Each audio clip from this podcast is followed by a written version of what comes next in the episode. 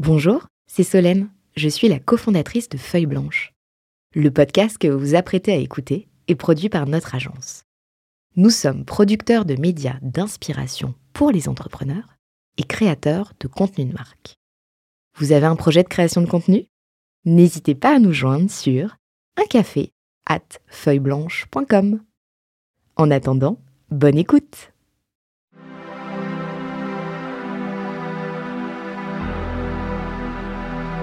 Bienvenue dans Cash Out. C'est une chanson de Moby qui est choisie euh, par notre euh, invité Hervé Brunet. Euh, salut Hervé. Salut. On retrouve mon compère Renaud Granier et on va parler de la folle revente de Sticky Ads à Comcast, un groupe américain avec Hervé, on va revenir sur les débuts de la boîte, Sticky Ads, les, les premières négos aussi, et vous en avez refusé pas mal avant d'arriver à cette session. On y reviendra et on va évidemment parler ensemble de ta nouvelle vie, euh, car après une vente, euh, tous les chemins sont possibles. Tu en as choisi un, c'est juste après ce jingle.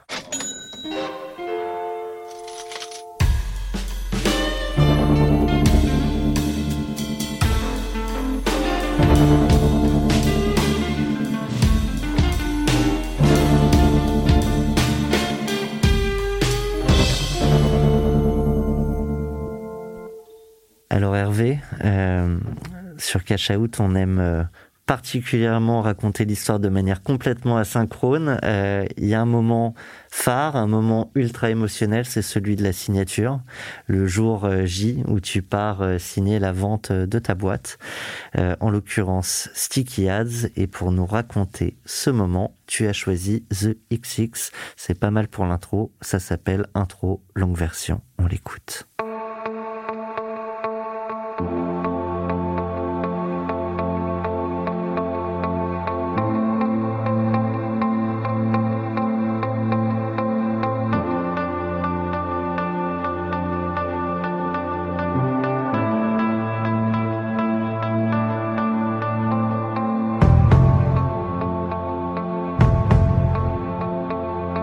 Peu planant avant d'aller signer Une nuit facile Une nuit compliquée? C'est bien que tu aies pris la version longue parce que euh, oui, c'est une intro longue pour moi puisque euh, le... j'ai pris l'avion euh, et j'ai dormi dans l'avion pour aller signer à Paris puisqu'à l'époque j'habitais à New York. donc j'ai pris l'avion le soir, la veille au soir. J'ai dormi dans l'avion et je suis arrivé à Charles de Gaulle direction euh, les bureaux de Orsay, qui était notre avocat à l'époque.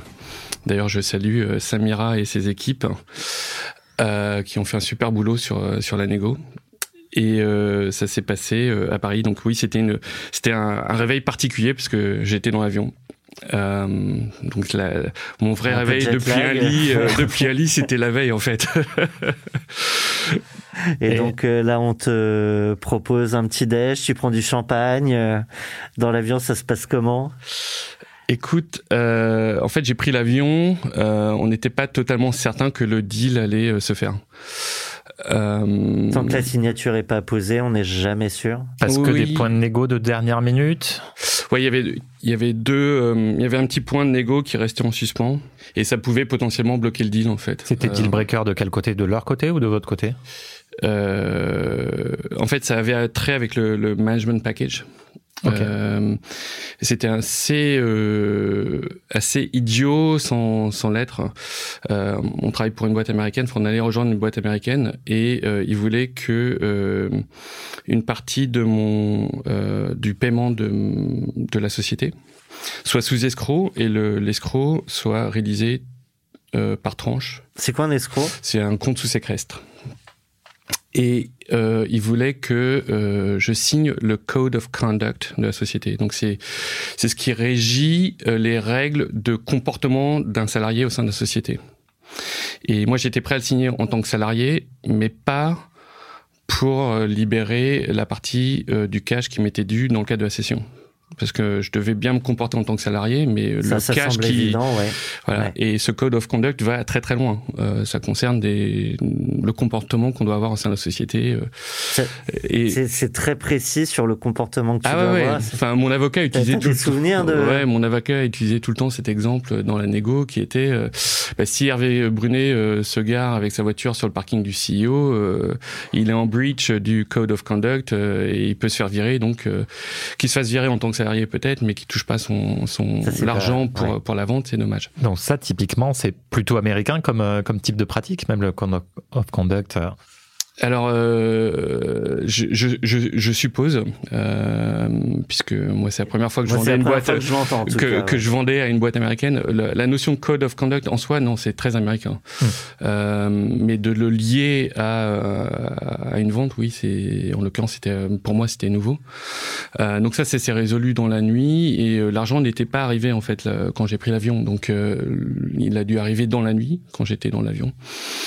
Donc bon, moi j'avais grande confiance comme quoi ça allait aboutir, mais c'était pas complètement certain que ça, ça aboutisse à mon arrivée à Paris. Et donc, euh, du coup, cette négo-là, sur le Code of Conduct, il elle se finalise euh, à Paris avant de signer, Non, elle s'est finalisée dans la nuit. pendant que tu étais dans l'avion? Ouais. Ok. Avec les avocats.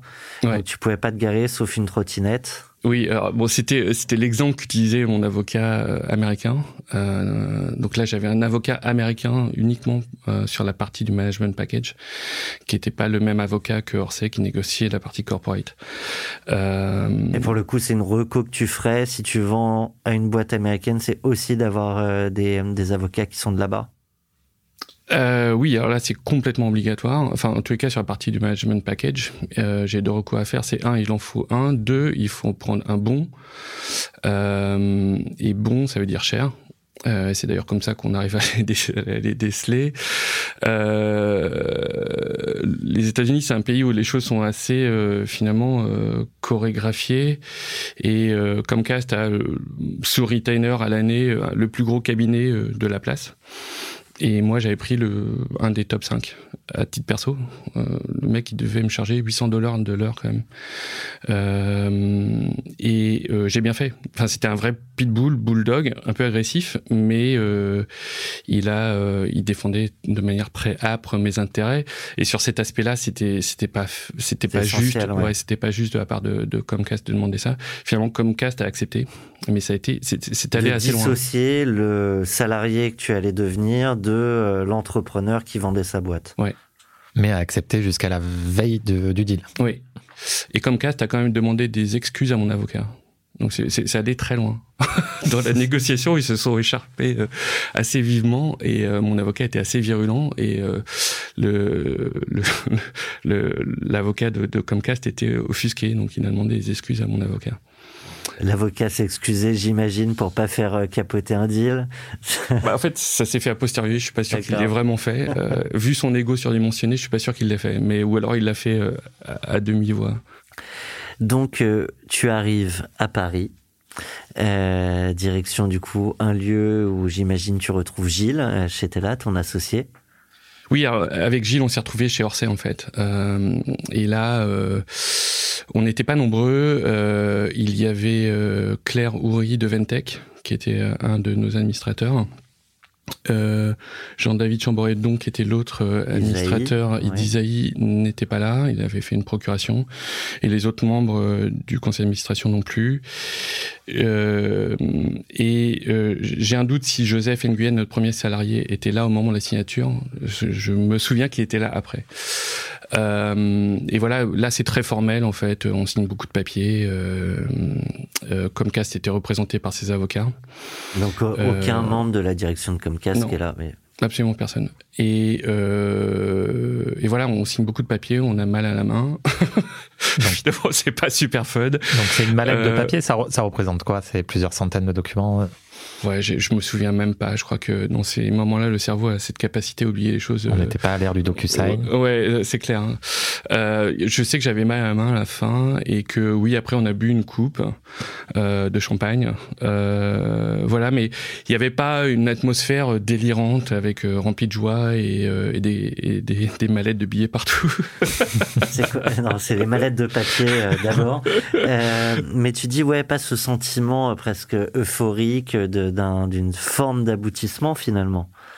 Non, euh, en fait, c'était, euh, on travaille tellement dur dessus que finalement, on est, on est soulagé d'arriver euh, à l'objectif. Mais ouais, c'est sur le moment, on réalise à peine en fait.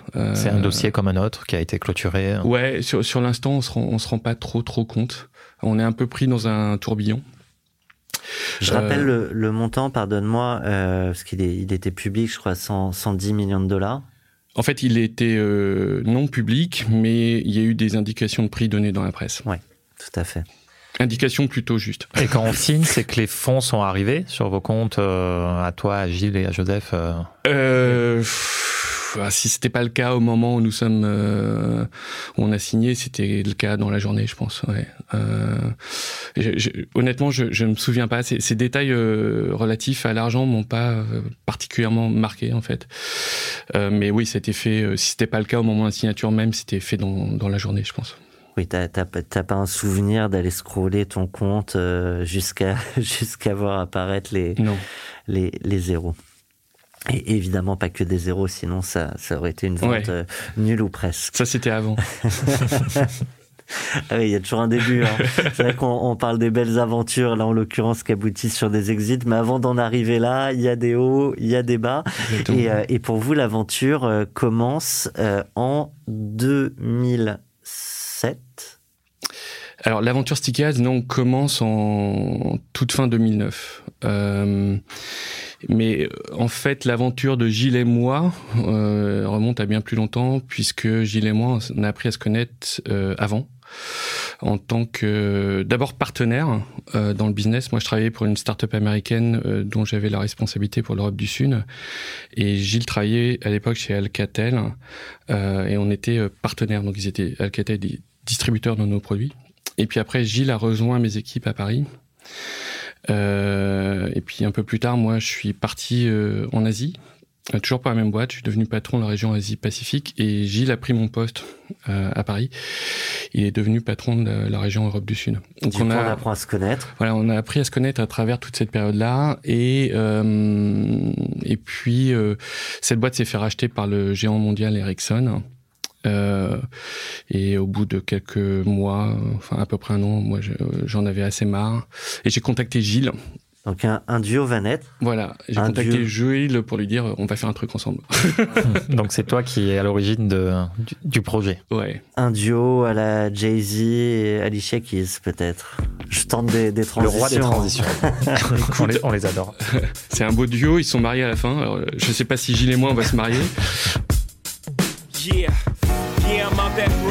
Now I'm down in Tribeca, right next to the Narrow. But I'll be hood forever. I'm the new Sinatra. And since I made it here, I can make it anywhere. Yeah, they love me everywhere. I used to cop in Harlem. All of my Dominicanos right there up on Broadway. Pull me back. Tu nous as rajouté une musique, Hervé pour euh, parler de l'aventure Sticky Ads et du coup tu as choisi Empire State of Mind Ouais, euh, je trouve que cette chanson elle, euh, caractérise euh, un petit peu Sticky Ads, c'est-à-dire qu'il faut y croire. Euh, et nous, on a eu une ambition euh, progressive. Donc, on a créé une boîte, on était des apprentis entrepreneurs à presque 40 ans. avant, on a été salariés dans plein plein d'univers différents. Et bah, finalement, on débute et on sait pas. On sait pas, on découvre. Et l'idée de départ, c'est quoi du coup Donc, tu dis à Gilles, on va faire un truc. L'idée de départ, c'est moi, j'ai toujours eu envie de monter une boîte et ça, je l'ai su depuis 25 ans. Je me sentais pas prêt.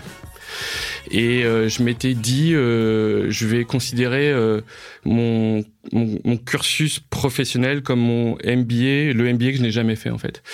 Et c'est ce que j'ai fait. J'ai appris énormément dans toute ma carrière professionnelle. Et je m'étais donné comme objectif de passer à l'acte de l'entrepreneuriat avant 40 ans. Et à 39 ans, je suis passé à l'acte. Et 364 jours. Des fois, on se fixe des Et- objectifs comme ça. Et il y a eu un concours de circonstances. Il s'avérait que Redback s'est fait racheter par euh, Ericsson et que le grand groupe m'excitait pas plus que ça. Et j'ai eu envie de, de passer à, l'acte. Et je voulais pas le faire seul. Donc c'est pour ça que j'ai contacté Gilles. L'autre jour, j'ai un, un auditeur qui nous a fait quelques retours euh, en, en privé, qui nous a dit le format est génial. Par contre, vous ne racontez pas assez euh, ce que fait la boîte. Euh, du coup, en, en, en 30 secondes, parce que l'idée c'est quand même de attends pause, juste pour le kiff. Et du coup, euh, ouais, en quelques mots quand même, parce que l'i- l'idée c'est d'abord de parler de ce, de ce moment important qui est, l'exit et dont on parle trop peu aujourd'hui. Encore. Euh, Sticky Hats, qu'est-ce que c'était? Qu'est-ce que ça vendait et à qui? Euh, dans, son, dans sa dernière incarnation, Sticky Ads, c'était un SaaS, B2B, dans le monde de la publicité digitale.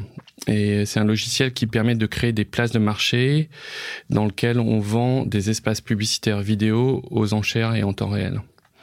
Donc concrètement, euh, si vous imaginez une place de marché financière comme euh, Nasdaq, NYSE ou London Stock Exchange, mais en fait ces places de marché-là, elles sont différentes, mais elles tournent sur le même logiciel.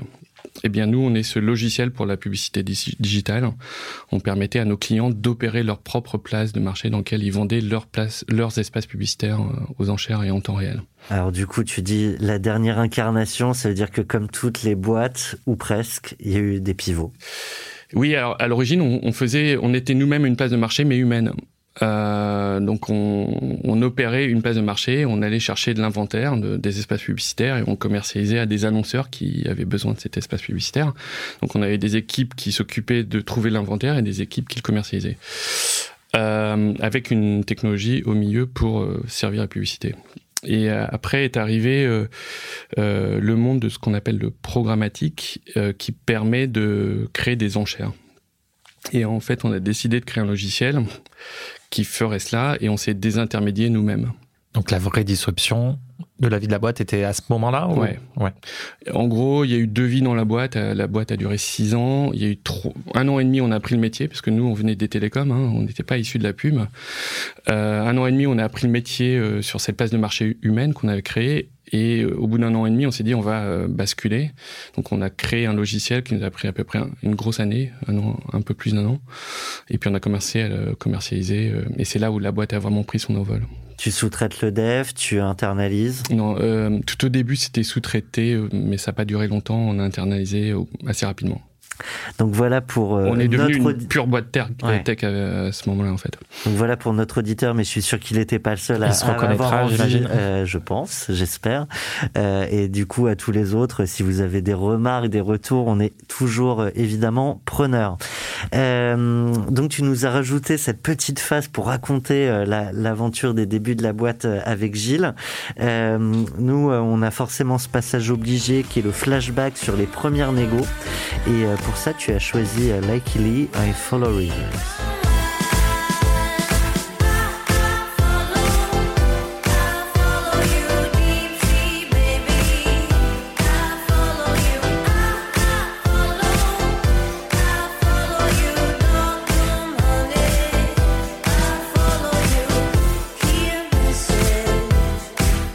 T'as pas dit euh, avec ton associé I Follow You à toutes les personnes qui vous ont proposé de les suivre. Des, des euh, propositions de rachat, il y en a eu plusieurs. Avant la dernière. Oui, euh, donc la, société a eu une vie de, six ans avant l'exit, et on- je dirais qu'on a quasiment eu des offres tous les ans à partir de l'année 2 ou 3. Euh, et oui, certaines ont, euh, ont été plus dures euh, à refuser que d'autres. Est-ce que c'est les premières qui sont les plus dures? Parce qu'on refuse et on n'a rien derrière et bon, ben, fondamentalement, tout peut aussi, il peut y avoir un accident de parcours, un accident industriel. Ou est-ce que c'est les, c'est les suivantes? Comment, comment est-ce qu'on ressent ça plutôt que de parler de montant Alors, et émotionnellement La, la- la toute première offre a été très facile à refuser parce que on venait de se créer la boîte avec quelques semaines et on avait un concurrent allemand qui ambitionnait de venir sur le territoire français. Ok. Et quand il a appris qu'on se créait, il est venu et il nous a dit euh, soit je vous rachète, soit je vous détruis. Euh, très très impérialiste dans l'approche. Très sympa, l'entrepreneuriat, bienvenue. C'est la version courte. Et donc on a dit. euh, Vous les avez rachetés un jour? Oh, non, Non. On, a, on a sobrement dit non. L'histoire aurait été belle. On a sobrement dit non parce que euh, on n'avait rien à vendre en fait. La boîte était. c'était Mais, mais vous avez parlé de montant, etc. euh, parce Ouais, que je pense que c'était c'était. euh, je- on n'a même pas parlé de montant. Quoi, Oui, mais, quelques dizaines de milliers d'euros. Et euh, donc ça c'est pour l'anecdote plus que pour autre chose. La, la société avait pas encore de, de chiffre d'affaires.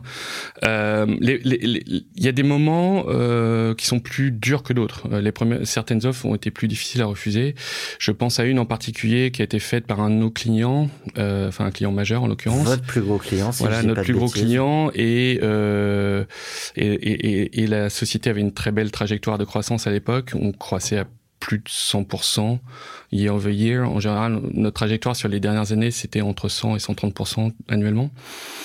Et euh, c'est vrai que quand on est dans une spirale ascendante et qu'on a une offre, euh, on, on se dit est-ce que demain, euh, si on fait plus 100%, euh, Ça est-ce- paraît, ouais. ouais, est-ce que est-ce que ça vaut vraiment le coup quoi? Et là, en l'occurrence, Donc- comme tu l'as dit, votre plus gros client, donc dire non, c'est potentiellement aussi, au-delà de, du, cash qui peut, qui peut sortir de la vente, c'est aussi potentiellement un, sujet euh, commercial. Oui, ça, peut être un risque industriel parce que si le client euh, le prend mal, se vexe euh, et qu'il décide de rompre le contrat qu'on a avec lui, ben on peut perdre ce client. Et là, en l'occurrence, c'était le plus gros. Et puis, il peut y avoir un effet cascade. C'est-à-dire qu'on peut, si votre plus gros client vous quitte, les autres peuvent se dire mais pourquoi? Et donc, eux aussi rompre le contrat. Donc, la négociation a été difficile pour leur dire habilement non sans les vexer et en ayant euh, en- toujours l'envie de continuer à collaborer avec nous. Et est-ce qu'il y a une négo interne entre toi et Gilles à ce moment-là aussi? L'un est plus d'accord que l'autre sur euh, parce qu'il y a aussi la négo entre associés. Au début, j'ai pas le sentiment que non, euh, je, Vous étiez en phase. on était en phase. Je pense que ces premières offres-là, on les a refusées assez rapidement. Euh, c'est plus tard que c'était un peu plus difficile, effectivement. Je rappelle euh, que c'était une offre à plusieurs dizaines de millions d'euros. Euh, donc, ça pose quand même question à l'entrepreneur de dire, parce que ça, reste quand même des montants importants. Je passe peut-être aussi d'un point de vue personnel, ça, change quand même relativement la vie. Et dire non, c'est c'est quoi? C'est qu'on est tellement confiant dans le fait que ça va euh, faire beaucoup mieux à deux ans, à trois ans, à quatre ans. Euh, en l'occurrence, je crois que c'était deux ou trois ans après. Alors, en fait, euh, dans, un, dans une proposition de rachat, il y a toujours plusieurs paramètres qu'il faut considérer. Un d'entre eux, bien sûr, c'est le prix, mais aussi la structuration du deal. Et ça, c'est quelque chose sur... Personnellement, j'ai toujours été très sensible à ça. Je préfère un deal un peu moins cher, 100% en cash, et sans condition de paiement euh, derrière, Après, ouais. voilà, qu'on appelle earn-out, plutôt qu'un deal euh, 50-50, par exemple. Et là, en l'occurrence, ce n'est pas un deal 100% en cash. Donc euh, le, le changement patrimonial dont tu parles, il n'a lieu que sur la partie cash. Le reste, c'est hypothétique. On espère que ça peut se réaliser, mais ça reste hypothétique.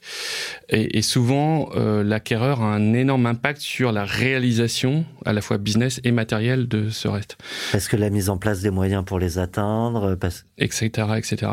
Euh, et donc, nous étions toujours plus ou moins, enfin, non, on a toujours été d'accord sur le sujet qu'il il fallait pas prendre ce genre de deal. Euh, si la part de variable était trop importante ou euh, que la partie cash ne correspondait pas à ce que nous souhaitions comme étant le minimum. Voilà. Et là, c'est hyper intéressant ce que tu dis. Euh, pour toi, quelle est la bonne proportion ou la proportion minimum euh, d'acceptation d'un deal pour nos auditeurs C'est pas une proportion, c'est que la part cash correspond à ce, qui te, ce que tu considères comme étant la, la, la fair value de, de ton patrimoine en tant qu'actionnaire. Ça, mais sur un prix fixe et, un, Oui. et le le- prix d'earn-out, euh, non, non, juste sur le- la partie cash. juste sur la partie cash. Ouais. Après, la, le, quelle partie ça représente dans le deal, ça c'est une autre question, mais je pense que intellectuellement, il faut avoir un chiffre pour soi-même en tête. Et si la partie cash correspond à ce chiffre, euh, après le bah, reste c'est du, c'est du bonus. Et si ça ne se matérialise pas, bah, c'est pas très grave. Si ça se matérialise, c'est génial. Euh, donc nous, en l'occurrence, quand on a vendu, on a voulu un deal 100% cash, ce que notre acquéreur a accepté. Donc, euh, il y a un certain nombre de, puisqu'on va revenir hein, sur celui que vous avez accepté. Donc, euh, vous mettez de côté un certain nombre d'offres. Euh, arrive le moment où il y a une une mise en relation qui se fait. C'est un appel chez vous. Certains nous disaient on a été appelé sur le service client, d'autres reçoivent des mails qui partent dans les spams. Comment c'est fait, se sont faits pardon les premiers contacts? euh, avec notre acquéreur. Alors en fait, euh, euh, Comcast était déjà un partenaire commercial de Sticky Ads. Euh, donc moi, je suis parti m'installer à New York en 2015. Euh, et l'année qui est précédée, donc les neuf mois à partir de 2014, les neuf mois qui ont précédé, je passais à peu près la moitié de mon temps à New York et l'autre moitié à Paris. Et une de mes missions était de nouer un contrat euh, stratégique avec quelqu'un qui pourrait nous, nous représenter euh, commercialement, un partenaire commercial. Donc il s'avère qu'on a jeté notre dévolu sur euh, Comcast, en l'occurrence à travers sa filiale euh, Freewin. Et ce contrat a mis à peu près un an à se matérialiser. Je fais une parenthèse, je ne sais plus qui nous a dit ça, mais que plus de 90% des deals se faisaient avec des gens qu'on connaissait finalement déjà. Oui, c'est exact. Euh, et c'est encore plus vrai aux États-Unis. Euh, je crois qu'aux US, c'est 85%. Euh, et, euh, et c'était le cas pour nous. Euh, donc on a commencé notre partenariat commercial de manière un peu... C'est un peu au hasard, mais ça, c'est le contrat a été signé au moment où je suis arrivé à New York. Euh, et euh, pas très longtemps après, euh, Comcast, euh, enfin sa Free, Freewill, sa filiale, s'est rendu compte que il fallait plus qu'un partenariat commercial, il fallait un partenariat stratégique. Et euh, les premiers calls de ce que j'appelle tap dancing euh, ont eu lieu Je de, trouver notre musique. Euh, de, de, de, la part de com, enfin de la part de, de, de l'équipe euh, business development de Freewin. Euh, je me rappellerai euh, très bien, c'est un certain Brian Dutt qui m'a appelé euh, à New York. Lui était lui-même basé à New York et puis euh, il essayait de comprendre où est-ce qu'on en était, est-ce qu'on serait prêt à vendre, etc. C'était beaucoup de what if. et il arrive il arrive au nom euh, de la direction euh, pour te, pour te sentir euh, votre, appétence à potentiellement vendre ou, oui voilà c'est ça. et, donc le premier appel c'était vraiment un appel pour pour sentir les choses. Je je ne me souviens plus si à l'époque je lui dis que on a déjà une autre offre euh, d'un autre d'un autre acteur. Euh, en tous les cas, je lui dis dans, les calls qu'on aura après.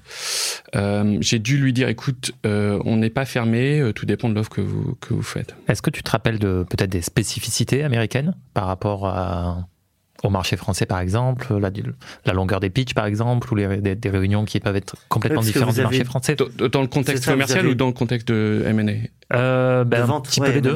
Un petit peu les deux. Dans le mais contexte... principalement de M&A. Ouais. Ouais, parce, que vous avez eu des offres françaises, des offres européennes et euh, des offres euh, aux US. Ouais, donc là, en l'occurrence, l'autre offre euh, dont on parle était une offre européenne. Euh, c'était un consortium d'acteurs européens qui s'étaient regroupés pour euh, pour nous faire une offre. Euh, et euh, dans le contexte du, du, du, du M&A, en fait, euh, les Américains dans le business, ils sont toujours pareils. C'est des gens qui vont assez vite. à New York, à plus forte raison. Moi, je connais très bien la culture américaine parce que j'ai travaillé dix ans pour une startup de la Silicon Valley, donc la côte ouest, et un peu plus euh, laid back, casual. Euh, New York, c'est très fast pace. Euh, les meetings durent 30 minutes. ça dépasse pas. Ça, les gens sont à l'heure. Voilà, les gens sont à l'heure et ils finissent à l'heure. c'est une obsession. et c'est d'ailleurs c'est pour, pour l'anecdote, moi j'ai un peu gardé ça. J'ai horreur d'être en retard maintenant. Euh, et les, les, 15 minutes parisiens m'insupportent. Mais, mais là, typiquement, on pitch une boîte à plus de 100 millions en, en 30 minutes. Alors, non, tu peux avoir des réunions plus, plus longues, mais les, les réunions d'approche sont courtes. Euh, par contre, ils peuvent faire des sessions de travail qui sont longues, euh, et là, elles sont euh, définies comme étant longues, et tout le monde sait que ça sera long. Mais si tu pars pour une réunion d'une demi-heure, tu fais pas une réunion d'une heure et demie. Si tu pars pour une réunion d'une heure, tu fais une réunion d'une heure. Euh, mais c'est, c'est, les gens respectent. Mais les vraies différences, c'est peut-être ça, les réunions d'approche en France qui peuvent être très longues parfois, un peu chronophages ou. Oui, euh, alors faut, faut être faut être honnête. Hein, euh, Comcast n'avait jamais acheté une boîte française de sa vie, ni même une boîte euh, non américaine, je pense à, l'époque, euh, excepté dans l'univers du cinéma, euh, mais pas sur le sur l'infrastructure. et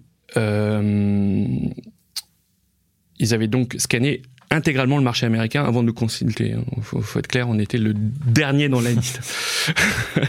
Ils avaient des a priori sur. Pardon, excuse-moi, juste pour euh, revoir un peu le marché, des concurrents à Stickias, j'en avais beaucoup. Alors, oui, euh, tous nos concurrents étaient américains, euh, même en France et même en Europe.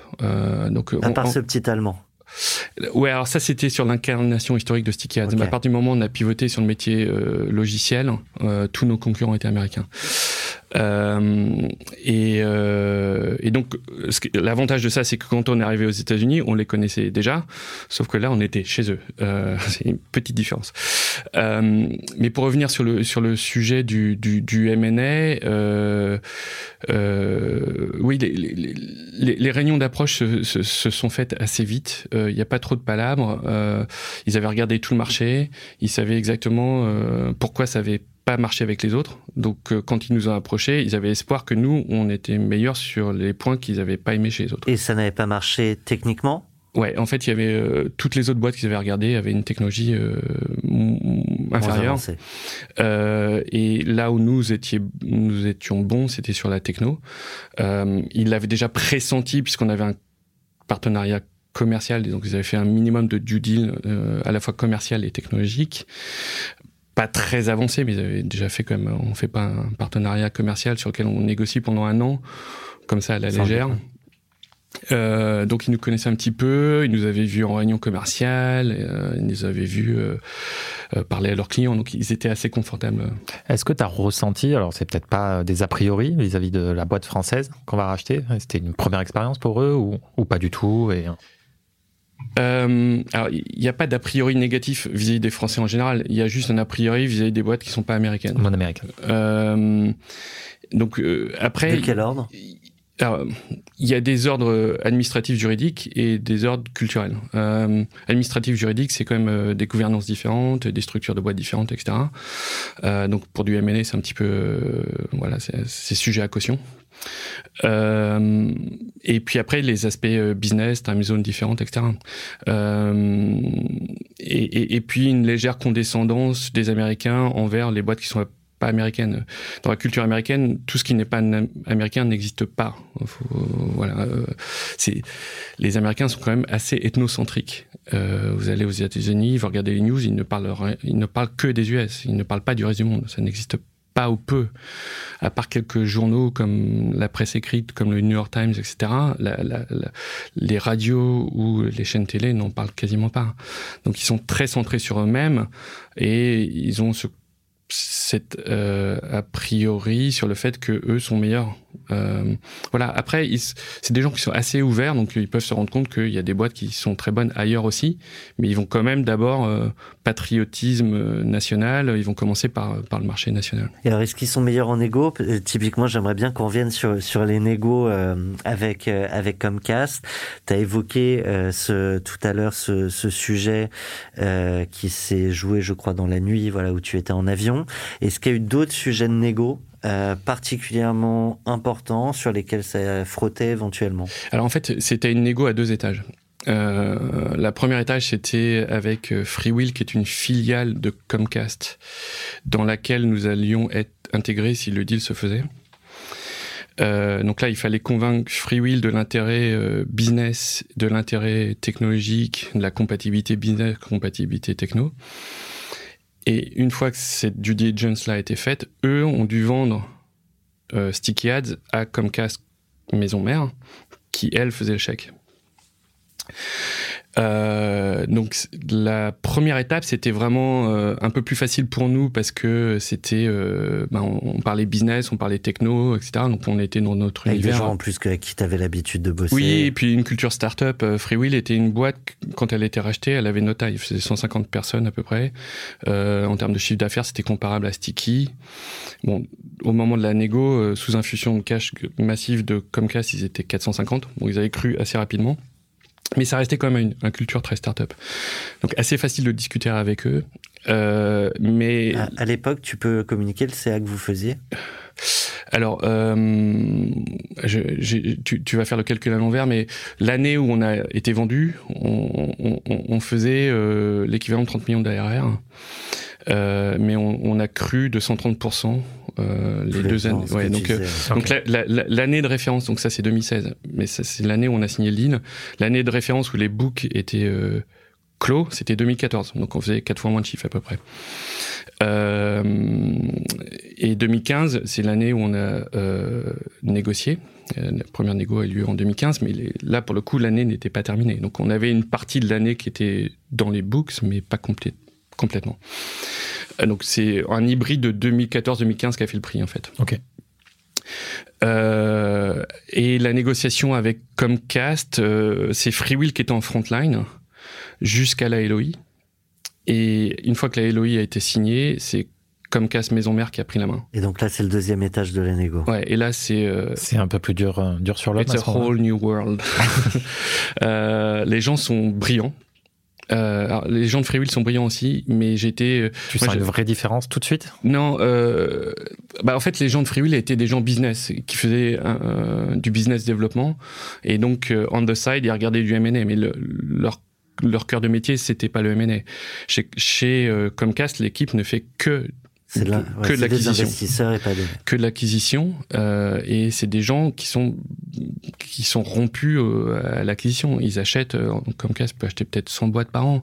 Ok. Euh, et euh, ils sont enfin très enfin moi j'ai alors c'est vrai que c'est ma première et unique boîte que j'ai vendue donc j'ai pas beaucoup de recul mais je les ai trouvés très très forts quoi euh, ils te posent tout le temps la question à laquelle t'as pas envie de répondre euh, et C'est quoi font les du- questions auxquelles on n'a pas envie de répondre? Bah, comme toujours dans toutes les boîtes, il y a des sujets sur lesquels t'as pas envie de t'étendre parce que euh, c'est moins joli que On le les met un reste. peu sous le tapis. etc. Voilà, c'est ça. T'as des T'as un cadavres. exemple euh, peut-être ou euh, là-dessus ou... bah, en fait, euh, au moment de la vente, nous, on avait toujours un peu de legacy business. Euh, et le multiple de valo est juste pas le même. Et nous, on avait essayé de mettre ça dans le même package que, que le SaaS, qui a un très beau multiple de valorisation. Et donc, ils arrêtaient pas de creuser autour de ce sujet. Euh, et puis plein de sujets. euh, notre business était assez compliqué hein, quand même. Donc euh, et, et, et, et posait énormément de, de, de, de- questions sur euh, sur sur sur la manière dont le business était construit. Euh, et c'était toujours de très bonnes questions. tu, disais tout à l'heure sur les premières propositions qu'on a reçues avec euh, Gilles. La question se posait pas, on était sur la, même longueur d'onde. Au moment où vous avez ces deux offres, du coup, je crois comprendre de manière assez concomitante, celle du consortium européen et celle de Comcast. Euh, là, déjà, est-ce qu'il y a des sujets sur avec qui on va euh, ou on ne va pas? Euh, Est-ce qu'on vend, est-ce qu'on vend pas? Et euh, si on vend, comment? Alors, avec le consortium européen, comme c'était un attelage de quatre euh, acteurs, les négociations étaient assez lentes. Euh, Il n'y avait pas nécessairement plus un lead officiel en charge de la négociation. En tout cas, il y en avait un, mais il fallait qu'il consulte les autres à chaque fois. Et la négo a pris énormément de temps et nous, on croissait très très vite. Donc à chaque fois qu'on se mettait d'accord sur un prix, pour l'entériner, ouais. Il leur fallait euh, six mois. Et euh, six mois plus tard, nous, on avait euh, augmenté notre, notre chiffre d'affaires de manière Et très donc la significative. Voilà. Donc au moment où on a réussi à se mettre d'accord euh, sur un prix, euh, nous, on, on commençait à se dire, mais là, le, le prix, il y est plus, en fait. Enfin, et en plus de ça, euh, comme il y avait quatre acteurs autour de la table, la LOI était très documentée. C'était rassurant, mais chaque itération de la LOI prenait énormément de temps. Donc on s'est retrouvé dans une situation où on avait une LOI d'un consortium euh, américain, qui, euh, pardon, du consortium Européen, européen, ouais. qui devait faire à peu près 20 pages. On savait à peu près euh, clairement ce qui allait se passer. Et de l'autre côté, avec Comcast, euh, on avait un, une- un document d'une page dans lequel il y avait un paragraphe avec le prix, euh, la part, la gap, le pourcentage à Gap, la part de notre earn, de notre paiement qui serait dans un compte sous séquestre, réalisé par tranche annuelle sur trois ans. Et ça, ça fait un paragraphe en cash, 100%. Et le reste, c'est un NDA. Donc, euh, on, parlait, on parlait de différence tout à l'heure. en voici une qui est euh, ouais, assez significative. Et, euh, et moi, je me rappelle d'avoir une discussion donc, avec le patron du, du M&A de Comcast et je lui dis mais ok, donc là, on, vous êtes au courant qu'on a une autre offre, on vous l'a toujours dit, elle fait 20 pages et la vôtre, elle fait une page. Il me dit, croyez-moi, quand on émet ce papier d'une page, il y a 80% de chances que ça aboutisse. Mais vous devez me croire. Et je n'écrirai pas plus sur ce document. ça veut dire quoi ce qui n'est pas dit? Euh, ça veut dire qu'il faut leur faire confiance, que ces gens-là, euh, quand ils s'engagent à faire une LOI, ils ont déjà fait toute leur due deal et qu'ils sont sérieux. Et euh, la, la, différence de prix était substantielle. Il y avait à peu près 40% d'écart entre les deux offres. C'était une offre 100% en cash. Euh, L'autre était pas 100% en cash. Euh, donc euh, le board commençait à se dire que de toute façon l'autre offre était trop basse. Et, euh, et donc le board nous avait donné le seuil psychologique euh, des, des 100 millions à dépasser. Euh, et, il s'avère que Comcast est arrivé euh, juste au-dessus, un peu plus. Euh, donc, donc voilà, là, la décision a été favorable à, Comcast. comment ça se passe les, discussions? Tu parlais du board, donc Isaïe, Ventec, Gilles, toi et peut-être un indépendant. Et un indépendant. on a eu des aventures qui ont été racontées à ce micro où potentiellement un des investisseurs bloque ça n'a jamais été un sujet. Il y a quand même des négos euh, au sein du board euh, où tout le monde se dit voilà, au-dessus des fameux 100 millions, on, y va tous. En fait, euh, nous, on a eu beaucoup de chance dans la vie de la société. On n'a jamais eu des accords majeurs avec le board. je pense qu'on a eu un board qui était assez entrepreneur-friendly. À plusieurs reprises, ils nous ont dit c'est vous, en tant qu'entrepreneur, qui décidez. Ça vous impacte, vous, personnellement beaucoup plus que nous. Euh, bien sûr, il faut qu'on fasse nos multiples, mais euh, euh, là, en l'occurrence, c'était le cas. Euh, donc, c'était de l'upside, en fait. Euh, donc, je, je pense qu'à un moment, ils se sont dit qu'on a vendu trop tôt. Euh, je pense que rétrospectivement, le monde de la publicité digitale est entré dans un air glaciaire 6 à 12 mois après que nous ayons vendu. Donc, je suis pas sûr qu'on ait vendu trop Trop tôt, ouais. Euh, L'ère glaciaire s'est arrêté il y a deux ans, 18 mois, deux ans. Euh, là, ça repart, mais il y a eu 3-4 ans très compliqués. Donc, euh, donc, finalement. Euh, donc finalement, je pense qu'on a eu plutôt le, le nez creux. Euh, il, y a eu, il y a eu pas mal de casses. Hein. C'est plus facile, euh, peut-être pas plus facile de vendre quand on est accompagné par ces, ces fameux fonds, euh, parce que ils ont euh, de l'expérience, ils ont des conseils à donner, ou finalement c'est ça change pas grand chose.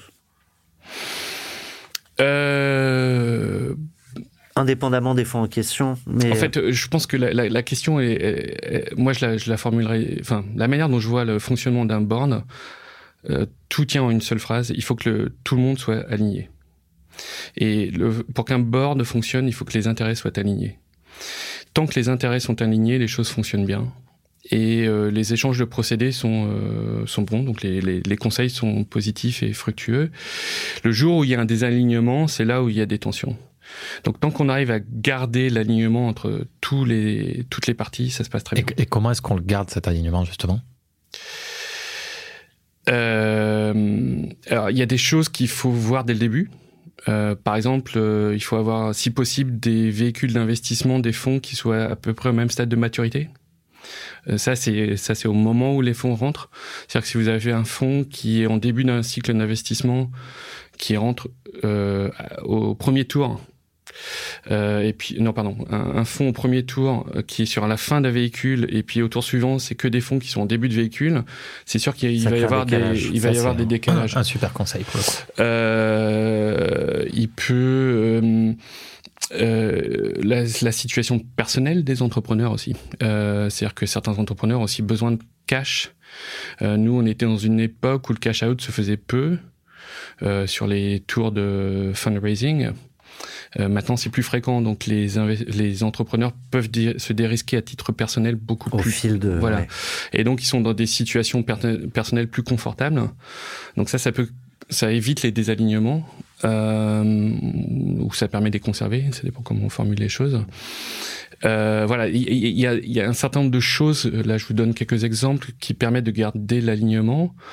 Euh, et puis, bien sûr, il y a, y a, les board members eux-mêmes. Hein. Euh, et quand je dis les board members eux-mêmes, je parle au sens large, hein, entrepreneurs et investisseurs. Euh, voilà, nous, on a eu la chance de pas avoir de gros coups de grisou, donc on n'a jamais eu de grosses tensions. Euh, je pense que les tensions émergent toujours dans les moments difficiles, jamais quand ça, ça va bien. Très précieux. Sur la partie négo, avec Comcast, est-ce qu'il y a quelque chose qui te revient qu'on n'aurait pas abordé et qui est euh, particulièrement intéressant, encore une fois, à partager Parce que en plus, là, tu es dans, comme beaucoup d'entrepreneurs, tu es dans cette phase où tu as envie euh, de transmettre, de partager, euh, d'apprendre. Parce que physiquement, les négos se déroulent à New York. Toi, tu es physiquement là-bas, Gilles est à Paris. Alors, comment ça, se, déroule sur trois villes New York, Philadelphie, Paris. D'accord, ok. pour, pour, simplifier le truc. donc, New York. Free Will et moi, on est basé à Paris, euh, pardon, à New York. Euh, Philadelphie, c'est le siège de Comcast, où l'équipe M&A se trouve. Et Paris. Euh, donc, euh, la répartition des tâches est un peu liée euh, aux time zones. Euh, donc, Gilles et Pascal, notre CFO, et je les salue encore une fois parce qu'ils ont fait un travail phénoménal, ont vraiment été à la mine. parce que là, du deal, il y avait, je crois qu'on a eu 1000 questions donc 80% nécessité de documentation écrite. Il faut savoir qu'il y avait 70 personnes du côté Comcast dans la data room. Euh, il y avait 5 cabinets d'avocats du côté de Comcast. Euh, euh, le HR, legal, euh, IP, enfin. donc c'est David contre Goliath en termes déjà de. Donc d'un côté tu as 70 personnes et de l'autre en gros t'en as deux quoi. C'est Gilles et Pascal. Et moi étant dans la même time zone que l'acquéreur, je m'occupais de tous les aspects négo, donc tout ce qui a été en gros, avant la LOI, j'étais très impliqué. Post-LOI, je l'étais aussi, mais euh, moins, puisqu'on était beaucoup plus dans la due. Donc moi j'ai été beaucoup sur euh, la négociation à deux étages, c'est-à-dire euh, convaincre FreeWheel d'y aller et euh, quand FreeWheel a dû convaincre Comcast, bah, je nourrissais FreeWheel ouais. à, à, convaincre Comcast. Et il y a eu aussi le MNA m'appelait moi, ça c'était, ils étaient très très habiles, ils appelaient ma banque ou un coup ils appelaient moi. Et nous on avait une banque mondiale, mais comme on était une boîte européenne, notre partenaire en charge de notre dossier était à Londres. Et Comcast a utilisé ça une ou deux fois à son avantage. Pourquoi? Ils utilisaient la time difference euh, à leur avantage. Euh, et notamment une fois, souvent quand il y avait des sujets épineux, ils positionnaient des calls à 16h ou 17h, heure de New York ce qui fait très très tard heure de, de Londres ou de Paris. L'intérêt, c'est que du coup, vous essayez d'aller plus vite dans, dans la discussion, c'est que vous puissiez pas être là. C'est bah, surtout que la banque ne soit pas là, en fait. Euh, et quand la banque n'est pas là, ça peut créer un, là aussi un désalignement euh, C'est-à-dire que euh, les fondateurs peuvent dire une chose à Comcast et la banque n'est pas informée. Euh, Comcast peut utiliser cette information et négocier derrière. Donc ils essaient tout le temps de créer une tension dans la négociation. Et euh, il faut toujours garder l'alignement. Là, c'est la même règle. Donc, euh, moi, je me débrouillais tout le temps pour que la banque soit dans les calls. Euh, en tout cas, sur, sur certains calls hyper importants, euh, je me débrouillais pour que la banque le soit. Et il y a un call en particulier dont je me souviens. Alors, c'était pas forcément facile de savoir que c'était important, parce que quelquefois, il me positionnait un, un rendez-vous dans mon agenda sans me dire l'objet. Sans objet. Hein. Ouais. Enfin, c'est un objet générique, mmh. euh, un objet euh, deal, euh. voilà, générique. Et, et là, je sentais, ça c'était avant la LOI, qui voulait parler du prix. Euh, et il me positionne le, le, call un vendredi soir à 16h30 ou 17h. Ce qui fait quelque chose comme pour toi, 23h. Ouais. Euh, et euh, heure londonienne. Et je, je, remue ciel et terre pour avoir le, le partenaire euh, à Londres, qui est un qui est un un nord-américain, c'est un canadien anglophone. C'est un détail important parce que la culture c'est très important. Euh, et, euh, et, donc il a toujours le casual chat qui va bien. Euh, les, même si les Canadiens et les Américains sont un petit peu différents, mais ils ont quand même beaucoup de choses en commun. Il y a plein de sports qu'ils pratiquent en commun, euh, etc. Donc la culture est très très proche. surtout encore plus quand ils sont anglophones. Et donc là, c'est ce qui exactement ce qui s'est passé. Euh, John va dans le call et euh, j'aurais dû enregistrer ce call parce que euh, il, ça n'arrive qu'une fois. et effectivement, le, le patron du MNA voulait effectivement négocier le prix. Je l'avais bien senti. Et John a fait un numéro de claquette absolument remarquable et il a retourné le gars et, je pense que le, le mec du MNR est ressorti du call en se disant peut-être que je paye pas assez cher. Et seule une banque peut faire ça parce qu'un entrepreneur aussi talentueux soit-il, il est partie prenante.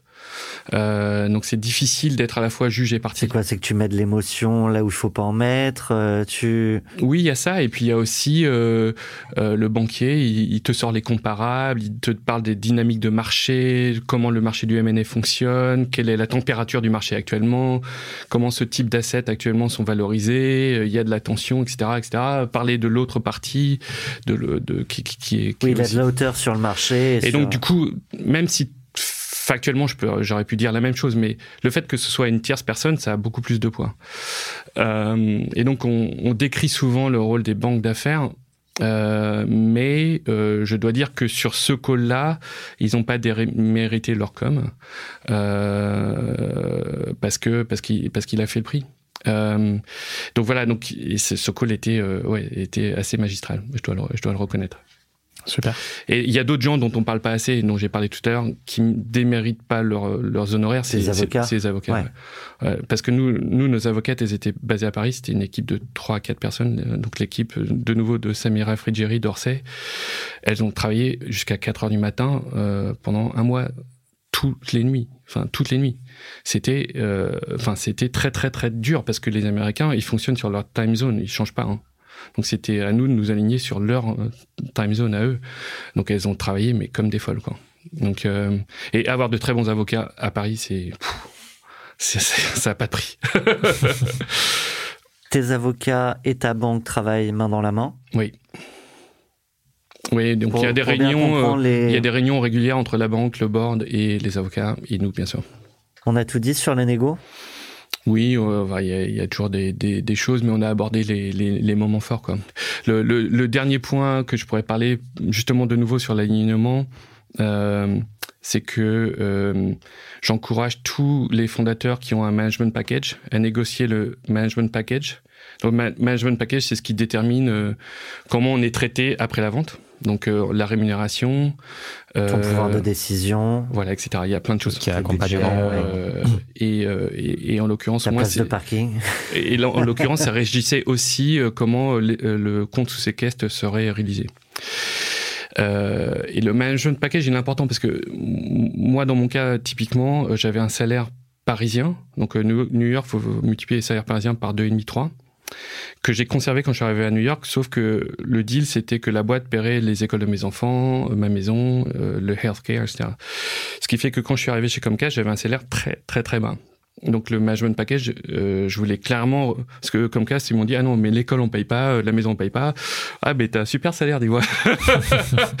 Donc ouais il fallait à tout prix que je renégocie mon salaire pour pouvoir ok je veux bien payer ma maison mais il faut que je puisse me le payer quoi. Euh, donc il y avait ces éléments là euh, et, et, puis selon la fameuse place de parking dont on a parlé tout à l'heure. Donc il faut pas que ce soit négocié après le SPA mais si possible en parallèle et nous on l'a fait après.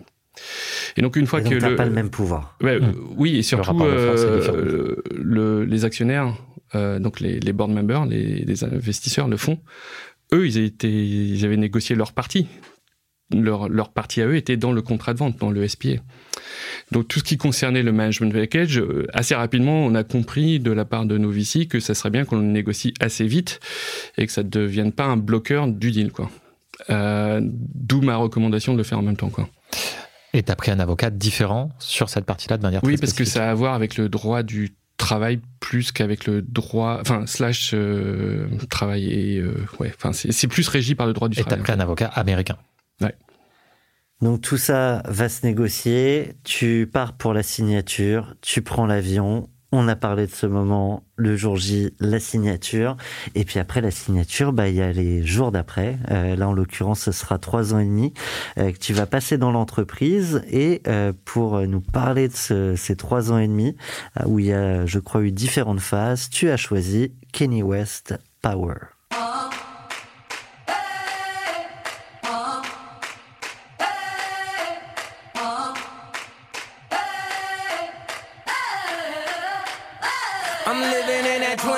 Century. Doing something mean to it. Do it better than anybody you ever seen. Do it. Screams from the haters. Got a nice ring to it. I guess every superhero need his theme music. No one man should have all that power.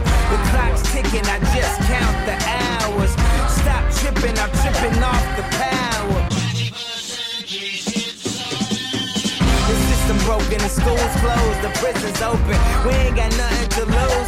Le clip, euh, très simple, très beau.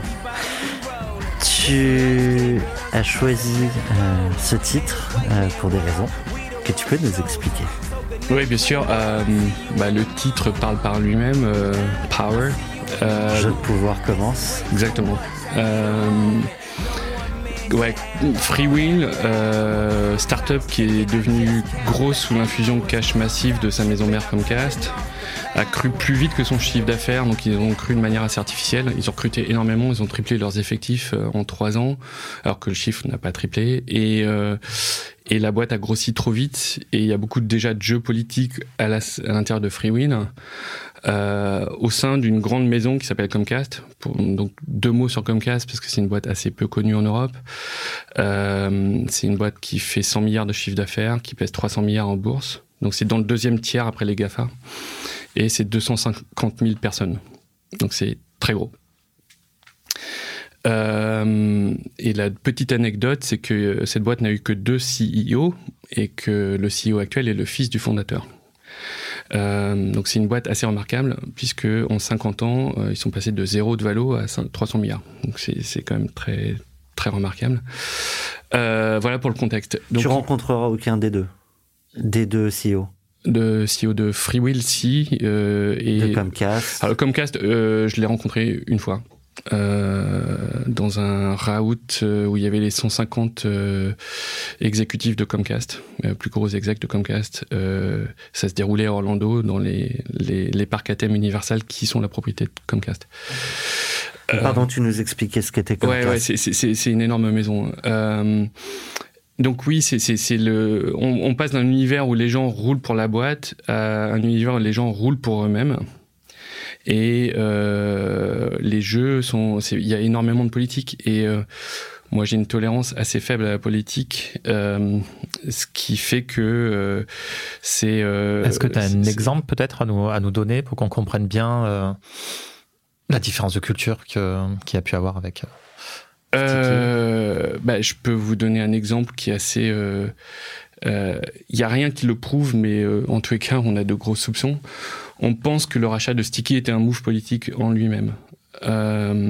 C'est-à-dire que les, Freewheel avait deux fondateurs.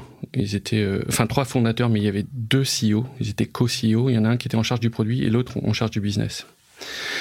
Et celui qui était en charge du produit a toujours considéré que les places de marché n'aurait pas de futur. Et mais il a été obligé de reconnaître qu'il avait tort à un moment, euh, sauf qu'il était très tard. Donc l'option de construire en interne était dépassée. Donc il y a eu l'option partenariale qui s'est pas avérée suffisante. Donc ils ont décidé de racheter. Donc ils ont racheté une boîte, en l'occurrence Sticky Ads, pour pouvoir pallier au déficit euh, technologique qu'ils avaient. Mais en parallèle, ils ont continué à développer leur propre techno. Euh, et nous, on, ne nous l'a pas dit en fait. Ils auraient pu nous le dire. Euh, ça nous aurait fait très mal, mais je pense que ça nous aurait fait moins mal que de le découvrir par, par nous-mêmes.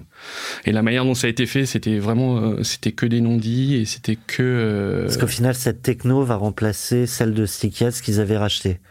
C'est ça. Oui, d'accord. C'est ça. et au final, c'est probablement une, une, copie, mais en tous les cas,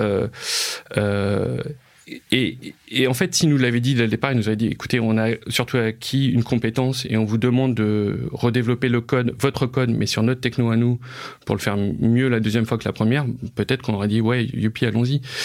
Euh, et, je pense que là, là ça, ça, représente même le fondement, le biais du fond, euh, le biais qu'il y avait dès le départ dans l'acquisition de la société. Et c'est un biais politique c'était un move politique. Euh, donc le, rachat même était un move politique. C'était pour dire au marché, on a une solution. On ne dit pas trop fort qu'on est en train de faire un truc en interne parce que sinon ça décrédibilise le, le, rachat. Le rachat. Et donc, euh, je pense que c'est pour ça qu'ils ne nous l'ont pas dit. Ou peut-être qu'il y avait d'autres raisons. Peut-être qu'ils n'avaient pas la force de nous le dire. Ou peut-être qu'ils avaient peur de la déflagration que ça allait causer auprès des équipes Sticky Ads. On ne sait pas. J'en sais rien. Euh, bon. Mais ça, tu vas le découvrir pendant les trois ans et demi ouais, Non, ça n'a pas pris trois ans et demi. Parce qu'ils ont fini par fermer notre équipe R&D en France, à Montpellier. Il y a eu des articles de presse en France, dans les échos notamment, là-dessus. Euh, et, et, voilà. Donc là, pas mal de signes qui te font douter euh, donc, donc, voilà. Et après, euh, c'était beaucoup, ouais, énormément de jeux politiques. Euh, je, je, pourrais citer plein d'exemples, mais je suis pas sûr que c'est beaucoup d'intérêt. Non, mais c'est le principe même que quand tu entrepreneur, généralement ce jeu politique, tu le vis pas ou au moins tu le vois pas. Oui, et ce qui, nous, ça nous a beaucoup surpris, c'est que Freewill, finalement, on s'est dit, bon, c'est génial, c'était une des conditions, pour enfin, c'était une des choses qui nous excitait dans le deal, c'est qu'on s'est dit, on va être intégré dans une startup, en fait, une plus grosse que nous, donc même culture, etc. Et en fait, on a eu l'impression de rentrer dans une grosse boîte. Et eux-mêmes passaient leur temps à décrier euh, Comcast en disant Comcast c'est la politique, c'est c'est lourd, etc. Et on avait l'impression de voir la même chose avec Freewin en fait. Euh, et après moi j'ai découvert Comcast puisque au bout de deux ans, donc il y a eu un an, on a essayé de définir l'intégration, le schéma d'intégration qui n'était pas défini pré-acquisition, énorme erreur. Donc il a été défini euh, post-acquisition et ça a mis énormément de temps. Un, an, c'est trop long. Et ensuite, il y a eu un an de mise en place de cette intégration. Tu disais la première année était euh, très dure. Très dur, voilà. Ouais, ouais, c'était très dur parce que euh, bah déjà, vous, pendant un an, vous créez de l'anxiété. Si pendant un an, vous n'êtes pas capable de dire aux équipes, il va se passer ça. Parce que les équipes étaient géographiquement en France. Oui, et il n'y a pas eu en plus de merge d'équipes, humains, etc. Et puis du coup, sans pouvoir leur dire où elles allaient, comment. alors, quand je dis les équipes, c'est à la fois les équipes Sticky et Freewill, parce que tout le mmh. monde était stressé pour le coup, parce qu'il y avait des jobs en doublon en plus. Ouais. Donc il y a eu un gros stress des deux côtés, donc c'était assez malsain. À titre personnel, c'était très dur parce que moi j'étais le seul exec de Sticky aux États-Unis. Toute l'équipe exécutive de Sticky était en Europe. Et euh, bien que dans la répartition des tâches officielles, il y avait des execs européens qui étaient impliqués, c'est normal. Euh, dans les faits, dès qu'on avait une question euh, et que l'Europe dormait, on me consultait moi à cause des jeux de Amazon. Euh, et donc j'étais devenu le bureau des pleurs des Américains quand mes équipes faisaient un truc qui allait pas bien, et quand mes équipes étaient sous pression des Américains, elles venaient vers moi en me disant ouais, donc ils ont fait un truc. Donc j'étais devenu le, le, le, bureau des pleurs des deux côtés. J'étais entre le marteau et l'enclume. Un grand écart qui fait de l'Atlantique, c'est un grand, grand écart. Et c'était assez compliqué euh, du point de vue humain à gérer. Et moi, je me sentais très redevable vis-à-vis des équipes Sticky parce que le succès, c'était quand même elle qui l'avait construit avec nous. Euh, c'était un travail d'équipe et je voulais à tout prix qu'elle soit bien traitée post-vente. Donc cette année a été très longue, euh, assez dure. Et l'année d'après, on a enfin mis des choses en place. Donc au moins, il se passait des choses. C'était pas parfait. Il y avait encore de la friction, mais les gens euh, savaient un peu plus où ils allaient évoluer. Mais tu parlais de fermeture du bureau R&D, etc. C'est arrivé vite, ça, ou c'est arrivé a posteriori hein? Ah, Je sais plus. Euh, ouais, c'est ce que ce que je dis souvent. La mémoire a cette capacité à effacer les mauvais événements, mais euh, je suis incapable de dire si en année 2 ou en année 3. Donc ça aussi, c'est anxiogène pour les ça devait être en année 3 parce que à la fin de l'année 2, donc j'ai quitté Freewin et là je suis parti chez Comcast. Donc je suis allé au sein du groupe de la maison mère et je me suis occupé de la strat, euh, télé et digitale, donc de toute la publicité télé et digitale. Donc c'est un très gros business hein, chez Comcast. Le, la pub c'est la deuxième ligne de revenus. Euh, donc sur les 100 milliards dont je parlais tout à l'heure. Euh, c'est quoi la première par curiosité C'est le câble. Euh, le, le, métier de câble opérateur. Et, euh, et donc, euh, donc là, là, pour le coup, pour, pour revenir dans les jeux politiques, là, j'ai vraiment vu encore d'autres jeux politiques, puisque mon boss était N-1 du CEO. Euh, et je dis souvent. Le fils ou le papa? Le à l'époque, c'était le fils, du coup. Euh, et, euh, et, et, et, lui, d'ailleurs, c'est très intéressant parce que c'est un mec brillant, Euh, il a été entrepreneur, start-upper deux fois et deux fois ça a échoué. Et je pense que les conditions de son succès et les qualités qu'il a chez Comcast, euh, ce qui fait qu'il réussit chez Comcast, font ce sont les mêmes raisons qui font qu'il a échoué en tant que start-upper. Euh, et probablement les choses qui m'ont fait réussir en tant que start-upper sont les mêmes choses qui me feraient échouer si j'étais resté chez Comcast. De, que que tu arrives à nommer? Oui, euh, euh, utiliser l'inefficience d'un grand groupe à son propre profit, par exemple. Euh, euh, mon boss, quelquefois, euh, créait, avait des équipes concurrentes en interne. Euh, il parfaitement, il le savait parfaitement, il laissait les choses faire pour voir laquelle des deux allait euh, performer, euh, outperformer l'autre, surperformer. Euh, Que tu fais généralement pas quand t'es non, parce que c'est totalement Ouais. inefficient. Mais dans un grand groupe, tu as un effet Joule tel que tu peux te retrouver avec des situations comme ça. Et c'est exactement ce qui s'est passé sur, l'engineering, j'en parlais tout à l'heure, mais je l'ai vu sur des équipes commerciales aussi. Euh, et euh, quand, quand je me suis occupé de la strat, je me suis rendu compte qu'il y avait déjà quelqu'un qui en faisait. Euh, et d'ailleurs, un jour, on s'est rencontrés euh, et on s'est retrouvés tous les deux. Ah, mais, euh, à la machine à café. euh, voilà. Et donc euh, voilà, donc euh, il y, a- il y a- il y a plein de choses comme ça. Euh, mais par contre, c'était euh, ouais, donc il laissait quelquefois les choses faire. euh, très longtemps parce qu'il savait qu'au bout d'un moment de toute façon naturellement la machine allait f- allait allait amener euh, la bonne solution quoi Euh, alors que dans une startup on peut pas laisser les choses se faire toutes seules il faut agir Après coup, tu revendrais autant, pareil, dans les mêmes conditions. C'est toujours intéressant de se demander ce qu'on aurait dealé de manière un peu différente. Ou pas. On peut aussi accepter que, c'est- que les choix sont faits et Je pense qu'en termes de timing, euh, le timing était plutôt bon. Ou alors il aurait fallu qu'on fasse une grosse levée de fonds pour passer l'hiver, qui a été très long, Très long, 3-4 mois. Euh, il y a eu beaucoup de casse, comme je disais tout à l'heure. Donc euh, c'était soit on vendait maintenant, soit levé. Euh, mais il y avait déjà un désamour des VC pour la tech à l'époque. Donc ça aurait été très difficile de lever. Donc honnêtement, timing très bon, renforcement du duopole Google, Facebook qui captait de plus en plus de parts budgétaires publicitaires. Ça ne cessait de croître. Donc on était beaucoup à se battre sur la portion congrue. Euh, donc ça, ça s'est relâché depuis, ce qui explique de nouveau l'engouement euh, euh, sur la tech. Euh, ça s'est relâché pour plein de raisons. Je vais pas les énumérer ici. Donc sur le deal lui-même, qu'est-ce qu'on aurait pu faire différemment? Je pense que c'est- tout, tout ce qui a sur, sur la structuration euh, cash, tout ça, non, pas grand-chose à refaire. Euh, sur tout sur est, euh, ouais, voilà, sur toute la préparation de l'après, on aurait dû insister beaucoup plus pour que ce soit fait avant. Euh, et peut-être que là, on aurait déjà senti des choses qui nous plaisaient pas. Et peut-être qu'on aurait pu agir à ce moment-là, Euh, mais on l'a pas fait.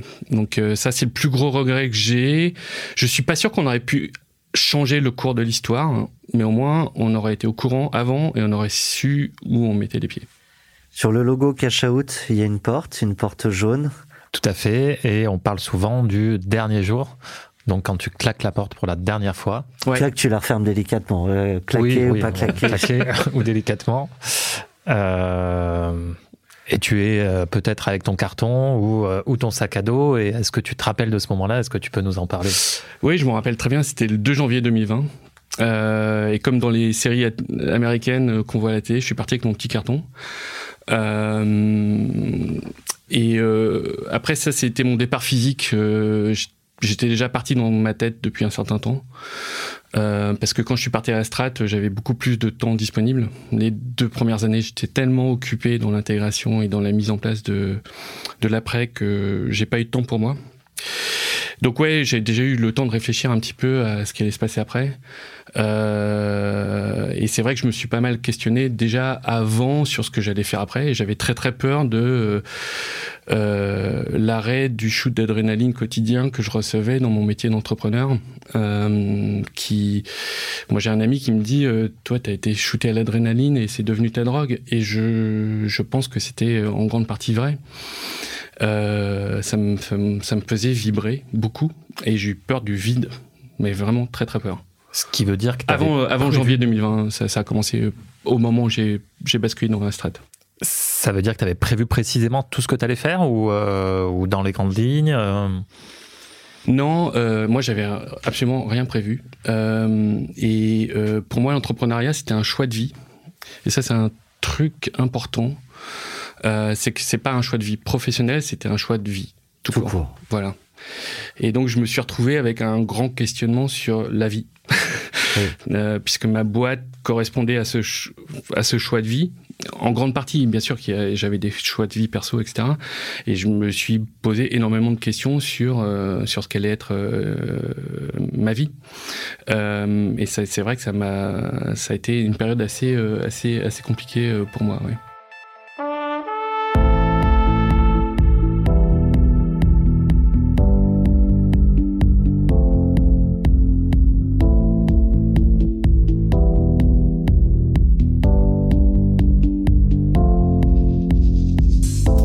Sympa ça, je connaissais pas. Mm.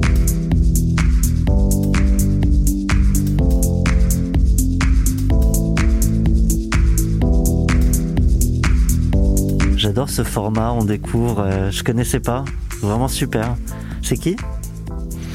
Alors, j'ai cette musique dans ma playlist sur euh, Spotify, mais je suis incapable de donner le nom. Swept Away, Para Folkova. Para ouais, euh, Fit Anna Naklab et Mr. Gramo. Mais c'est une musique euh, assez apaisante en fait.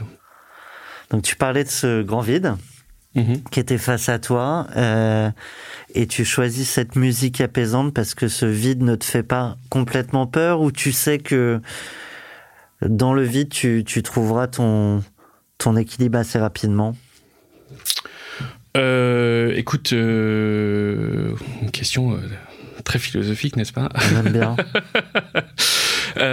écoute, oui, je pense que ça a été une période où je me suis pas mal posé de questions. Euh, qui suis-je Qu'est-ce que je veux devenir euh, D'ailleurs, ces deux questions ne sont pas de moi, mais sont de quelqu'un de l'équipe marketing euh, que je salue, qui s'appelle Émilie Exertier, qui m'avait dit ça il y a très longtemps.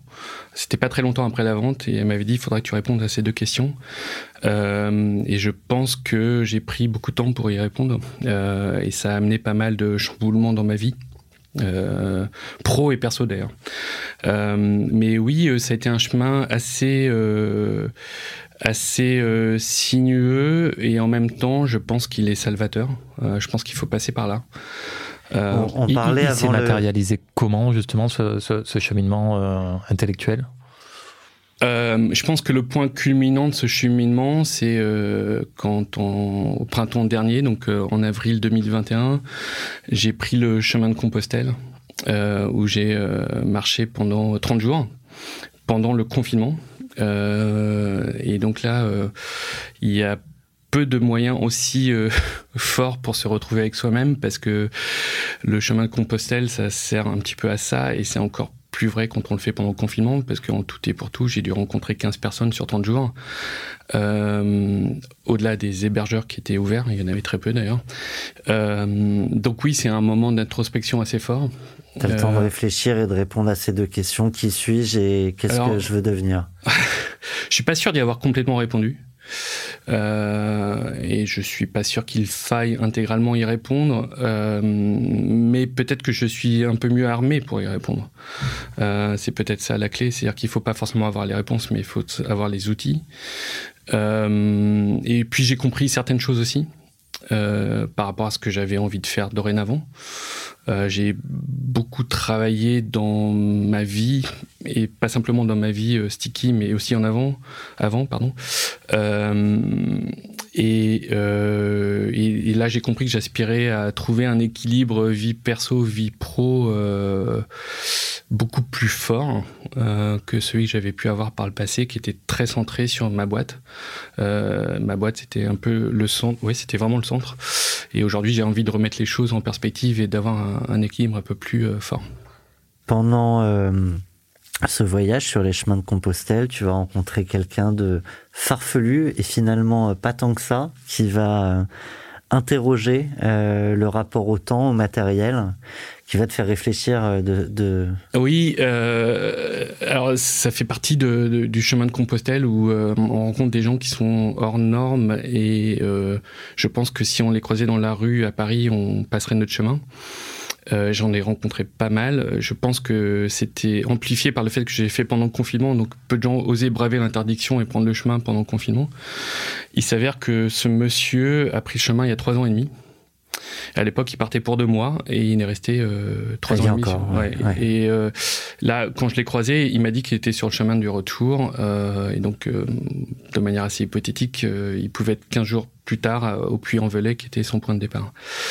Et donc, ce monsieur que j'ai rencontré à peu près dix jours après mon départ, donc j'étais pas complètement prêt à avoir une discussion aussi philosophique, m'a parlé du temps et de la relation au temps. Et euh, moi, je marche avec des bâtons de marche. Donc, il me prend un de mes bâtons de marche et il me le présente devant moi et le met horizontalement. Il me dit voilà, la pointe du bâton, c'est ta naissance et la poignée, c'est ta mort. Et tu es quelque part au milieu aujourd'hui.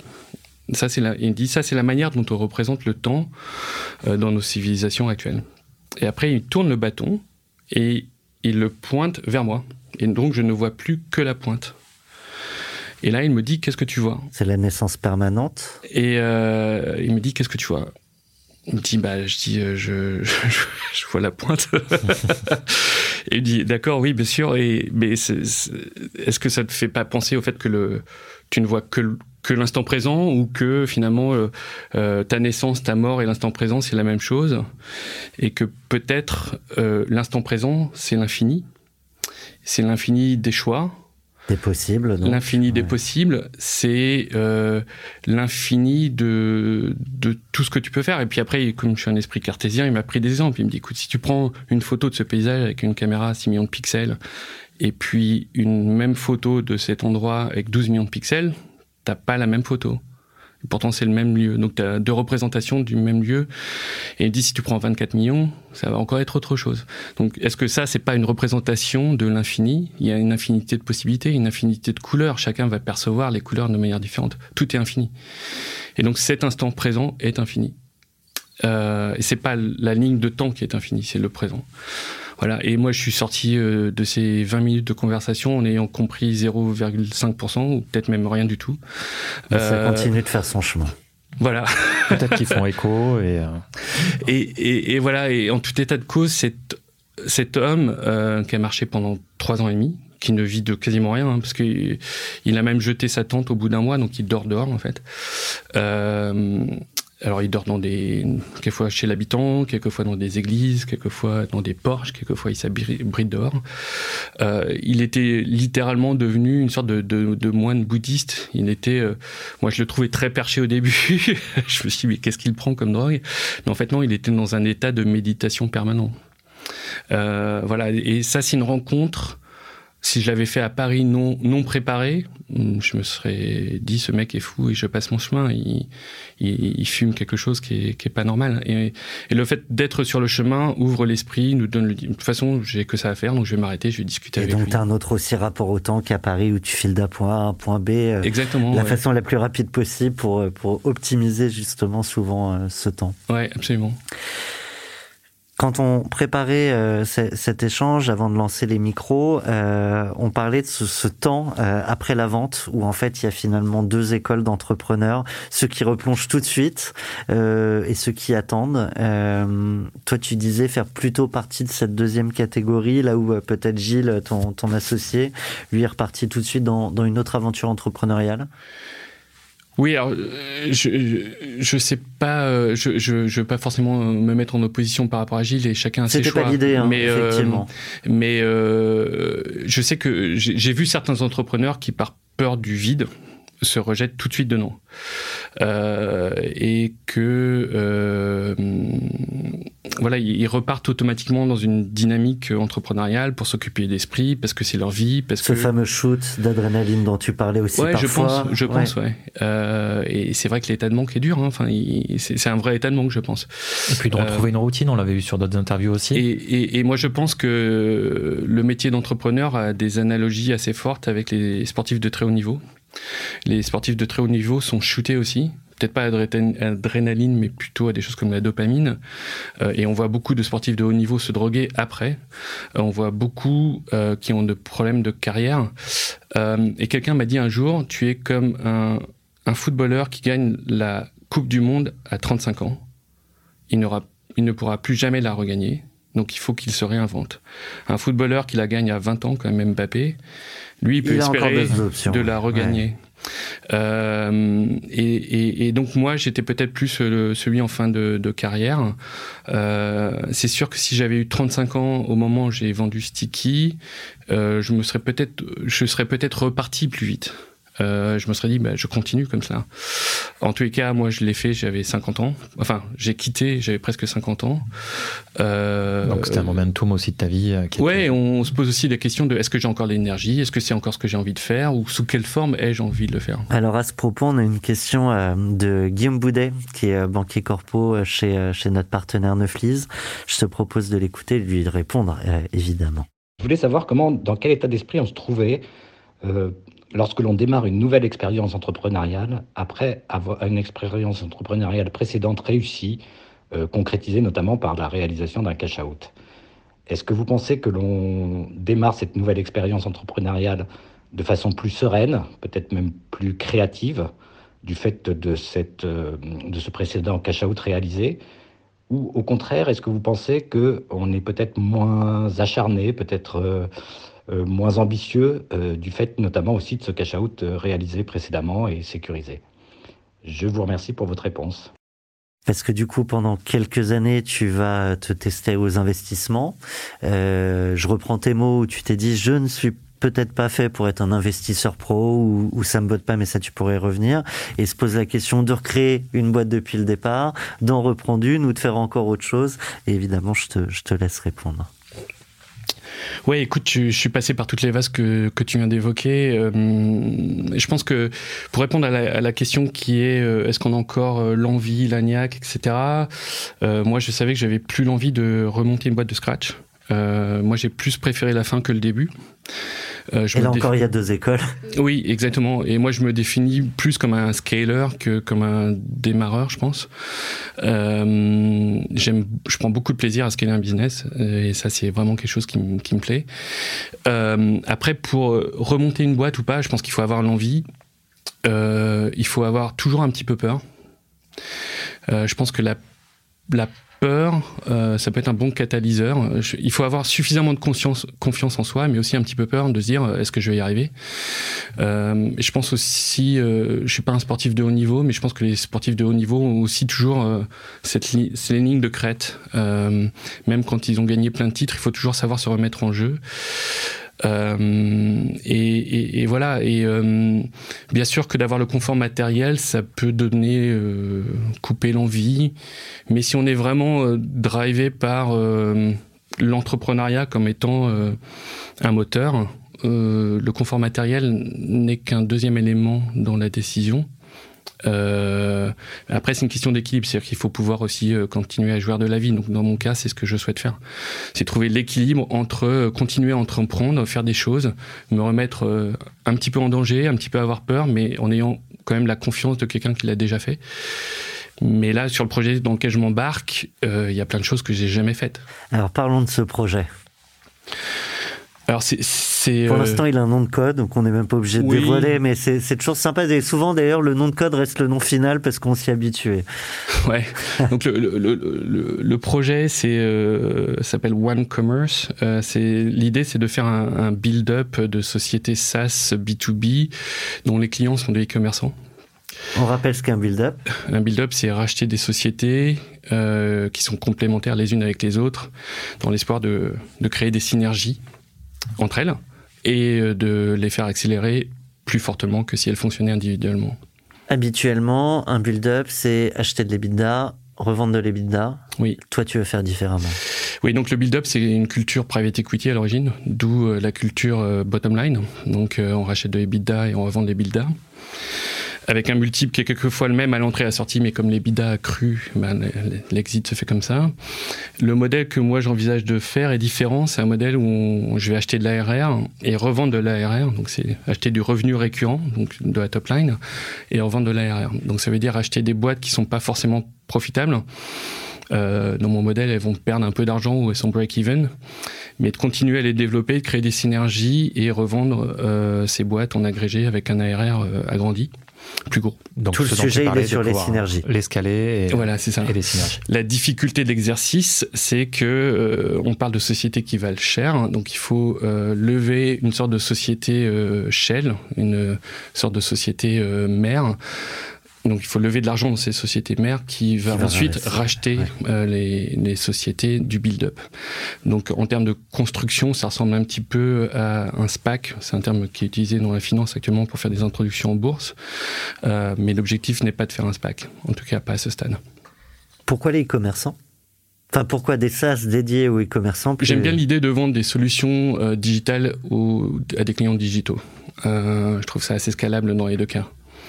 Voilà. Et pourquoi les e-commerçants? Parce qu'aujourd'hui, il y a beaucoup de e-commerçants. Donc, euh, rien que sur Shopify, il y a plus d'un million de e-commerçants.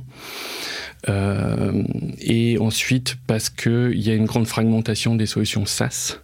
Aujourd'hui, pour un e-commerçant, c'est devenu extrêmement compliqué de savoir quelle solution est appropriée, voire même de savoir s'il existe une solution à son problème. Quelquefois, je pense qu'il y a des e-commerçants qui ne trouvent, qui, qui pensent qu'il n'existe pas de solution alors qu'il en existe une. Et puis euh, le deuxième sujet qui est un petit peu plus proche de mon cœur actuellement, c'est que euh, il y a une guerre fratricide entre nos amis d'Apple et de Facebook.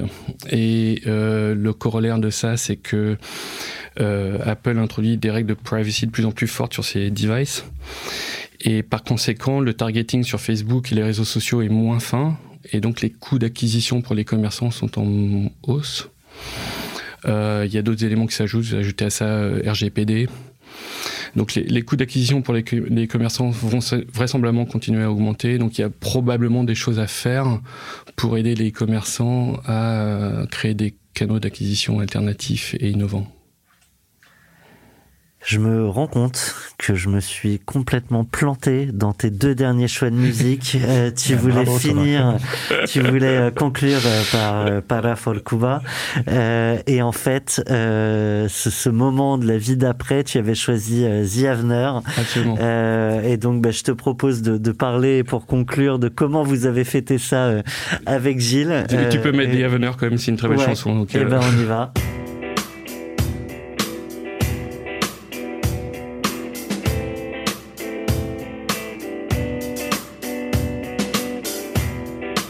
nous raconter? Eh Oui, écoute, euh, c'est célébré de manière très euh, simple. Euh, donc comme je l'ai dit tout à l'heure, on a bu une coupe de champagne, de champagne pardon, chez Orsay. Après, on est parti de chez Orsay.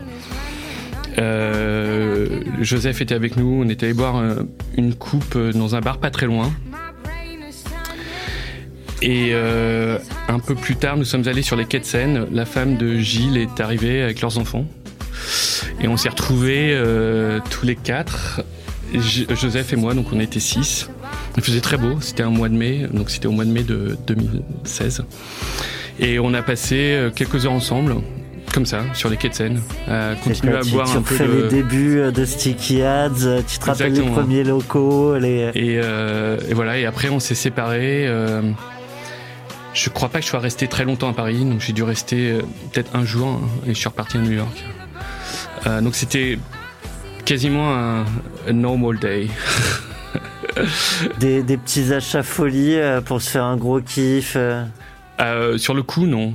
Même Et a posteriori pas de coup de folie. le, mieux qu'on a eu jusqu'ici, c'est acheter une île.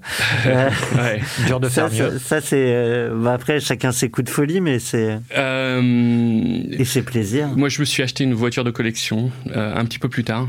Euh, mais je j'ai pas fait de choses euh, grandioses.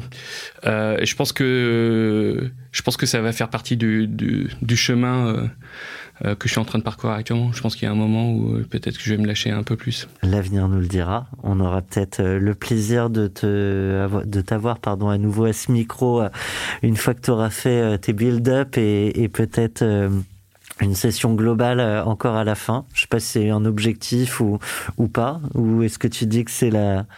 Écoute, oui, euh, une, une, exit sur ce projet, ça serait sympa. Ouais, euh, c'est pas le but ultime. Moi, ce qui me drive, c'est le métier d'entrepreneur, c'est d'apprendre des choses. Euh, J'ai jamais fait ce que je suis en train de faire là. Euh, Elle est peut-être là l'adrénaline. Euh, ouais, exactement. Ouais, de sortir de sa zone de confort. Exactement. J'avais envie de faire, j'ai envie de faire quelque chose de nouveau que j'avais jamais fait avant. Euh, et j'espère que je pourrai aussi, euh, grâce à ce, mécanisme de, de build-up, ne pas être complètement dans l'opérationnel, puisque les CEO des boîtes que je vais racheter vont rester. Euh, et donc que tu les intègres ensuite au, au, groupe global. Voilà, exactement. Et donc euh, moi d'avoir euh, d'apporter de la hauteur de vue et d'apporter de la valeur sur les synergies, sur le scaling, sur la go-to-market, l'international. On a eu à ce micro Vincent Klingbell, que tu connais peut-être, The European Digital Group. Alors, je l'ai rencontré, je le connaissais pas, je l'ai rencontré il y a quelques semaines. Justement, il m'a raconté comment lui procédait, c'était fascinant. intéressant, ouais, ouais je pense qu'il y a des... des... Ouais, bah, je vais vous dire, vous devriez vous parler, mais c'est déjà fait. C'était, c'est assez remarquable ce qu'il est en train d'accomplir, d'ailleurs. Complètement. Euh, alors lui, pour le coup, c'est sur un modèle EBITDA traditionnel, mais euh, malgré tout, il y a plein de choses à apprendre de lui. Euh, même si les deux modèles sont différents parce qu'il il avance à une vitesse qui est juste remarquable, il a une implication qui est hors norme. euh, ouais, c'est très intéressant ce qu'il fait. Et bah, du coup, on en profite pour le saluer. J'en profite aussi pour dire à tous nos auditeurs qui ne l'auraient pas fait, parce que ça compte beaucoup euh, aujourd'hui les algos. N'hésitez pas à liker, commenter, évidemment, sur les, les, réseaux sociaux, mais surtout sur Apple Podcast. Et maintenant, désormais, c'est possible sur Spotify. Donc, mettez-nous, en tout cas, j'allais vous dire 5 étoiles, mais les étoiles de, que vous pensez qu'on mérite. Merci à toi, Renaud. Comme toujours, Merci. un plaisir de, de, partager le micro avec plaisir toi. Partagé. Et un grand plaisir d'avoir partager avec toi ton aventure, Hervé. Ben, merci à vous deux, c'était hyper sympa d'échanger avec vous. Merci, merci beaucoup. beaucoup. Et on se quitte sur la fin de The Avener.